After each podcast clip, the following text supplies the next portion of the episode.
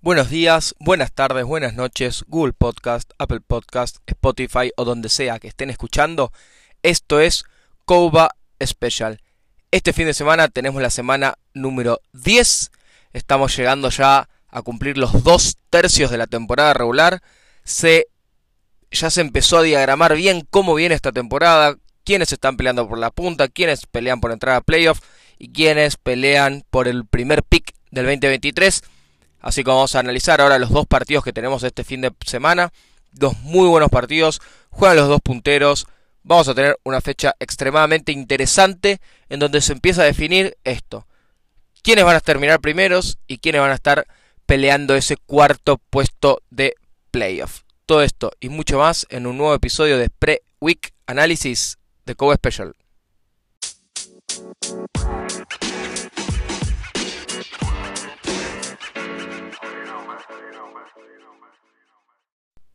Bueno, ahora sí, vamos a lo principal. Primer partido juega Corsarios contra Osos Polares. Un Corsarios que viene puntero, con 5 partidos ganados y una derrota, contra Osos Polares que está quinto, con 2 victorias y 3 derrotas. Que está quinto empatado con el cuarto y con el tercero, que son Cruzados y Legionarios, también con 2 victorias y 3 derrotas.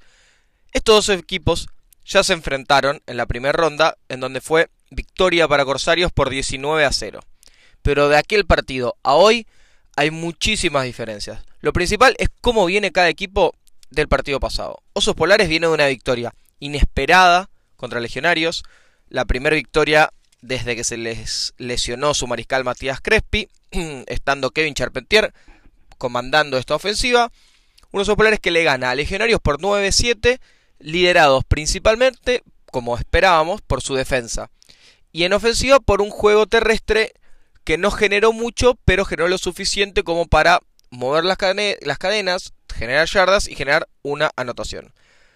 Por el contrario, Corsarios viene de una derrota inesperada contra Tiburones, porque jugaba contra el último de la tabla, contra el único equipo que no había ganado ningún partido hasta el momento, y terminan perdiendo 22-19, jugando mal, para los estándares que venía mostrando Corsario, sobre todo jugando mal en ofensiva, aunque generó anotaciones, no fue muy consistente, y jugando mal en defensa, permitiendo tres anotaciones contra un equipo que venía sin haber ganado ningún partido en todo el año. La defensa de Osos Polares, pensando en este partido, puede hacer un planteo muy similar a lo que hizo Tiburones contra Corsarios. ¿Qué hizo Tiburones? no permitió que Corsarios corra, de hecho corrieron solamente 20 yardas en todo el partido, y obligó a que Corsarios para generar juegue con pases largos, que sea explosivo y que dependa de jugadas largas y no de lo que venía haciendo bien Corsarios que era hacer ofensivas sostenidas, marchas largas como hace Jabalíes, marchas largas de 10 jugadas, 12 jugadas y terminar anotando, lo cual desgasta la defensa contraria y lo cual hace que la ofensiva rival nunca entre en ritmo. Bueno, Tiburones anuló esto totalmente. Corsarios fue el equipo con, contra Tiburones con menos primeros intentos conseguidos. Y Osos Polares puede hacer algo muy similar ya que es, algo, es lo que hizo contra Legionarios en el último partido. No les permitió correr, los, eh, no les permitió renovar constantemente, los obligaban a despejar, recuperaban balones y de hecho mismo la defensa de Osos Polares generó un safety el cual le dio la victoria eh, en el partido ante la Legión. Pero si decimos que la defensa de osos polares puede hacer un planteo parecido al de tiburones, lo que no puede hacer parecido a osos polares es en el lado ofensivo. Porque tiburones en el lado ofensivo, su mariscal corrió todo el tiempo para renovar y mantener viva la ofensiva, tiene un cuerpo de receptores muy hábil y pudo hacer jugadas largas y recepciones largas y estar constantemente moviendo las cadenas, anotando de hecho dos veces por aire y una vez por tierra. La ofensiva de osos polares no está hoy no lo estaba con Crespi y hoy menos está en un nivel para poder hacer eso contra la defensiva de Corsario, justamente. Porque la virtud de Osos Polares es, ofensivamente, hoy correr, que es lo que mejor defiende el equipo pirata. Y lo que más le falta al equipo de Osos Polares, sobre todo ahora con Kevin Charpentier como mariscal, es el juego aéreo, que es la falencia más grande del equipo pirata. Entonces, si Osos Polares no puede jugar mucho por aire, que es por donde podría lastimar a Corsarios y solamente va a poder jugar por tierra, que es en donde no debería poder lastimar a Corsarios, veo muy difícil que Osos Polares llegue a generar más de dos anotaciones como hizo por ejemplo Tiburones. Porque Tiburones su planteo sirvió y funcionó desde el lado defensivo porque la ofensiva generaba, ganaba posición de campo y anotaba. Osos Polares, por más bien que defienda, su ofensiva tiene que generar más anotaciones de las que permitan. Y ahí va a estar creo que la, la principal diferencia. Y del lado de Corsarios, Corsarios va a volver de su primer derrota del año, yo creo que con, con sed de sangre, con ganas de afianzarse nuevamente, de que, de que no empiecen a dudar ni por fuera ni por dentro del equipo, que es el equipo líder de, de la tabla. Entonces va a intentar demostrar que solamente fue un tropezón contra tiburones y que se van a reponer rápido. Tienen al líder en yardas de pase, en su mariscal a Mike, que también está como líder de pases de, de anotación. También lideran en yardas por recepción, lideran en tallos totales. La verdad que el equipo Corsario, sobre todo su ofensiva, los últimos partidos venía generando mucho. No pudo generar mucho por tierra. Va a intentar recuperar el juego terrestre contra Osos Polares, que se venía alternando entre ser un buen equipo contra el juego terrestre y un mal equipo. Porque, por ejemplo, contra Legión, Osos Polares, su primer encuentro fue un desastre, eh, frenando la corrida. Pero este segundo encuentro fue muchísimo mejor. Está bien que no estaba Inti, desde ya que lo vuelve mucho más peligroso al equipo de legionarios, pero viene jugando mejor la defensa de Osos Polares.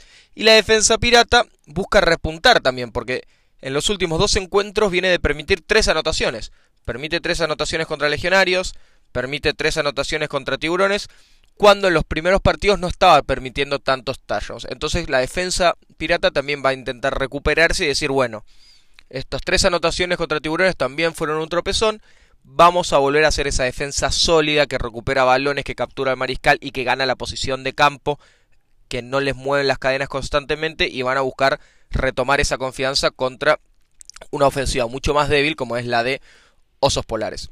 Y decíamos, Corsarios necesita sí o sí reflotar su juego terrestre. Si bien su ofensiva no pasaba por el juego terrestre en todo el año, sí era una herramienta más que tenían a la hora de atacar, a la hora de renovar, a la hora de mover las cadenas, corriendo con su mariscal, que estaba líder en yardas terrestres del equipo, corriendo con sus receptores, alternando con los corredores, y tuvieron el peor partido terrestre en lo que va del año contra Tiburones con menos de con 20 yardas totales corridas, que la verdad contra 180 yardas aéreas que hicieron fue una diferencia abismal.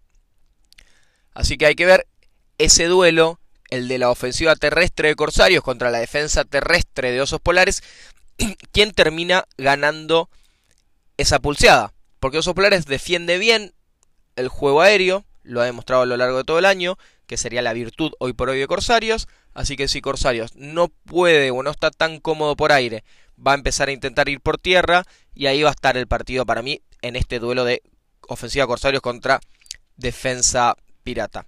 Y en la ofensiva de Osos Polares hay que ver si pueden generar por aire lo suficiente como para lastimar a la defensa Corsario, ya que prevemos que este juego terrestre constante de Osos Polares que hizo contra Legionarios no lo van a poder hacer contra Corsarios y se van a ver obligados a tener que jugar por aire con sus tie por aire con sus receptores, sobre todo eh, pases cortos, pases pantalla, algo que ayude a un mariscal que está todavía formándose en la posición y que no tiene la potencia, ni la técnica, ni la experiencia de brazo que tenía Matías Crespi.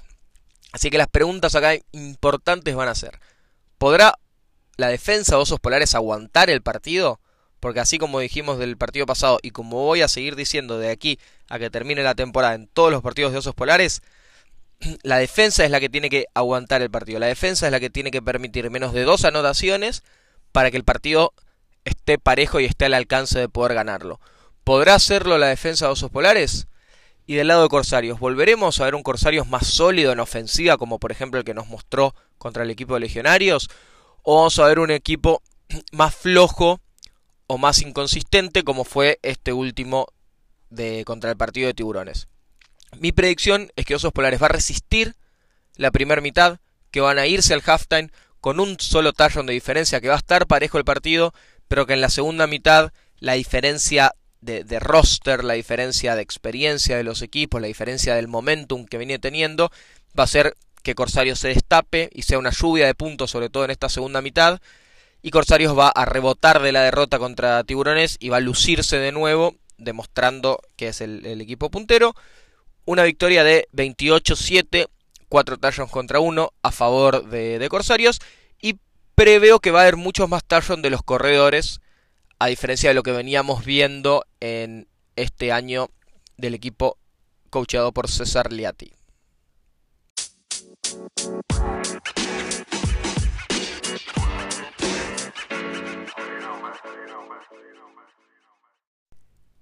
Y en el segundo turno tenemos la verdad un partido que tiene muchos detalles de color. Primero que todo es el clásico, es uno de los clásicos que tiene nuestra liga, que es Jabalíes contra Legionarios. Jabalíes viene segundo, mucho más afianzado, con un 4-2 en su récord, separándose por dos partidos de, de quienes lo siguen y alcanzando a Corsarios estando a un solo partido de diferencia. Mientras que Legionarios está cuarto, con dos victorias, tres derrotas, empatado como decíamos hoy con Osos Polares y con Cruzados. Y este obviamente es el segundo partido que se enfrentan estos dos equipos en esta temporada regular. El primer encuentro que lo gana Legionarios por 14-7, fue el primer encuentro que le gana Legionarios a Jabalíes en los últimos 4 o 5 años. Fue, la verdad, Jabalíes venía muy bien, venía dominando muchísimo este clásico. Legionarios vuelve a ganar, Legionarios estaba en un momento muy alto, estaba generando mucha expectativa, pero de aquel partido hasta este encuentro cambiaron totalmente ambos equipos. Jabalíes mejoró mucho mientras que Legionarios empeoró. Jabalíes viene de ganarle a Cruzados, que era su perseguidor directo. Decimos que Cruzados es el equipo que está ahí casi que firme para salir tercero y pelearle al que esté segundo, que era Jabalíes. El partido pasado estaban a un partido de, de diferencia. Si Cruzados le ganaba a Jabalíes, lo empataba con tres victorias. Pero bueno, le gana a Cruzados, se separa Jabalíes de este pelotón de equipos que estaban ahí con dos victorias y se afianza como uno de los líderes. Jabalíes se afianza y dice, yo no soy un equipo que va a pelear por entrar a playoff. Yo soy un equipo que va a pelear con Corsarios quién sale primero.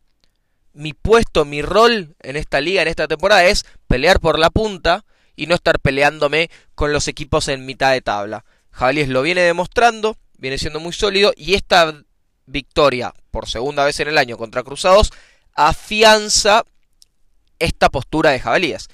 Mientras que por el contrario, totalmente opuesto, Legionarios viene de perder contra un diezmado Osos Polares que no tiene a su mariscal. Empieza a caer puestos en la tabla. En un momento estaba había estado había estado primero, había estado segundo, se lo mostraba como el Dark Horse, como la revelación de este año, como un candidato a no solo llegar al, al tazón austral, sino que, que a salir campeón, que no lo hace desde 2011. Pero empezó a perder partidos, empezó a sentir las lesiones y empieza a peligrar su, ingreso a playoff, básicamente. Jabalíes suma más jugadores que participen en la ofensiva. Aparece Fittipaldi anotando como receptor, aparece el Tayén Manuel Seijas siendo más factor, anotando y recibiendo muchos balones.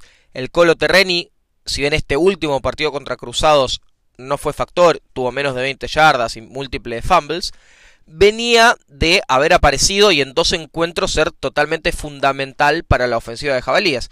Entonces Jabalíes, de aquel partido contra Legión a este, sumó mucho. No solo en, en confianza, en victoria, sino en nuevos jugadores o que reaparezcan o que aparezcan para ser factor. Mientras que Legionarios empezó a sufrir muchísimo a, a las ausencias que tuvo por lesión principalmente la de Inti Sellares, su corredor, que desde el momento que no jugó, lo perdieron a Inti contra Corsarios, empezó a venirse cuesta abajo la, ofensiva de, la Legión. También vienen notando la ausencia de, su Tallén estrella de Fermín Merlo. Y en defensa notaron la ausencia de Franceschetti contra Corsarios y vienen notando la ausencia de Boto eh, como linebacker. La verdad que Legionarios lo que decíamos también cuando ni bien aparecieron estas lesiones. Su primer línea de roster, sus titulares, digamos, venían manteniendo un muy buen nivel.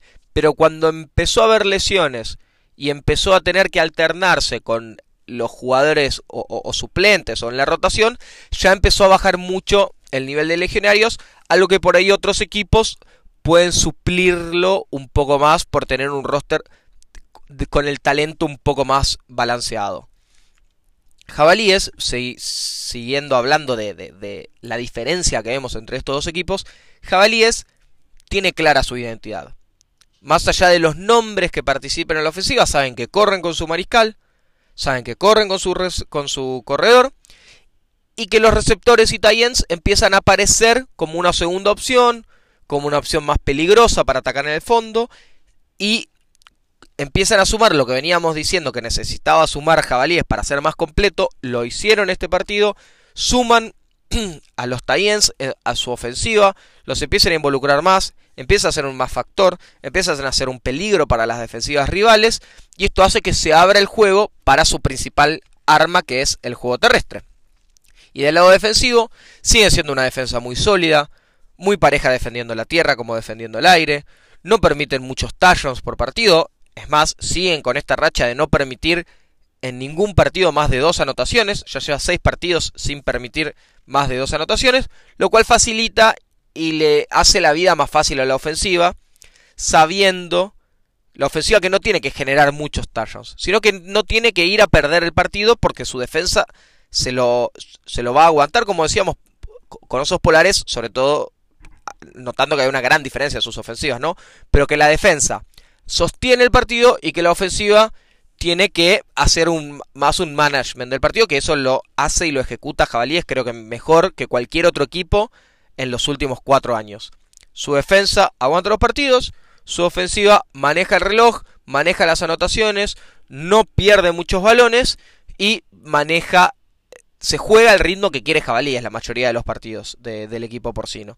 Legionarios, por el contrario, no tiene clara su identidad de juego todavía, tiene muchos altibajos, la ofensiva aérea es muy poco constante, Pateta tiene 7 pases de touchdown, pero tiene 8 intercepciones, se encuentra quinto en yardas aéreas y tienen un solo jugador con más de 100 yardas de recepción, que es justamente encima, no es un receptor, ni un tie es su corredor Inti que viene ya perdiéndose dos partidos.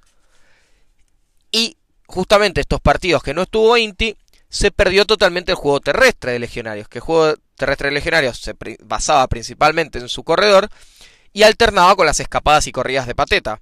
Pero ahora, al no haber un corredor que sea peligroso, son mucho más esperables las corridas de pateta y casi Legionario que está obligado a tener que jugar consistentemente y bien, sin errores por aire, que es lo que no pudo hacer hasta ahora en todo el año.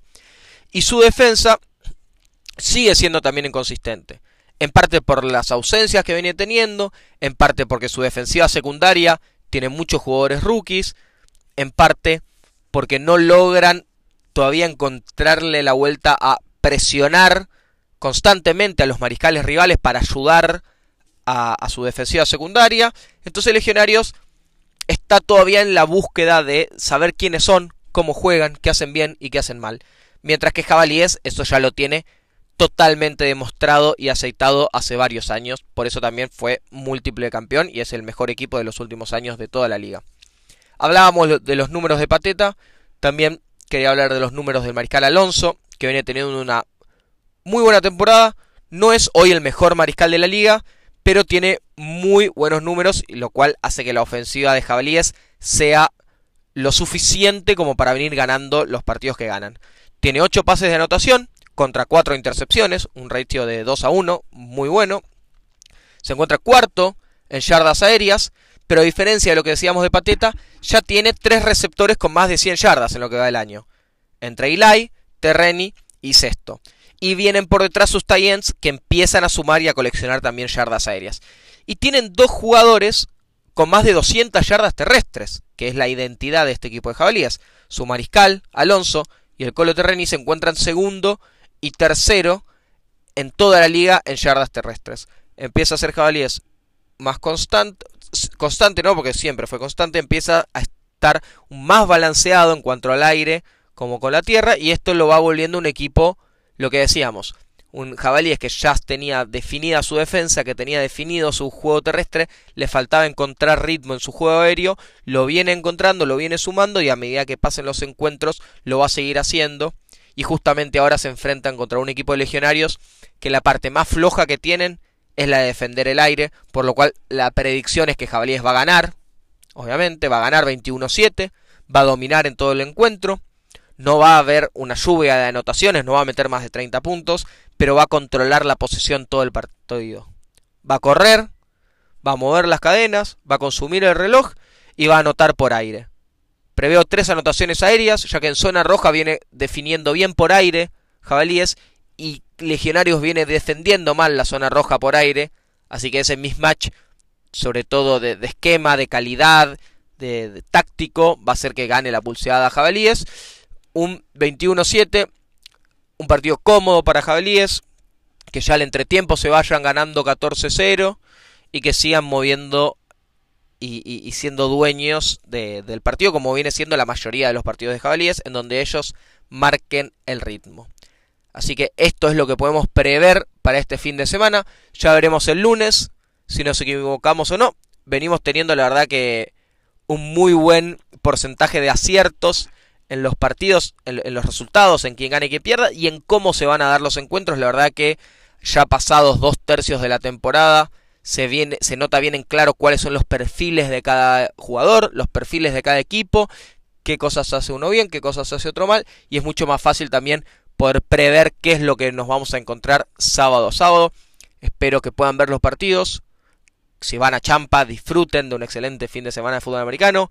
Si no, en la semana van a estar el video cargado en YouTube para que lo puedan ver.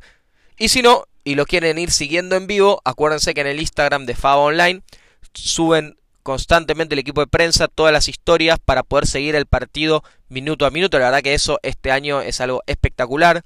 Vas viendo los resultados, vas viendo las anotaciones, vas viendo las jugadas casi que a tiempo real para cuando no puedes ir a Champa, no te puedes perder la acción de fútbol americano en Buenos Aires.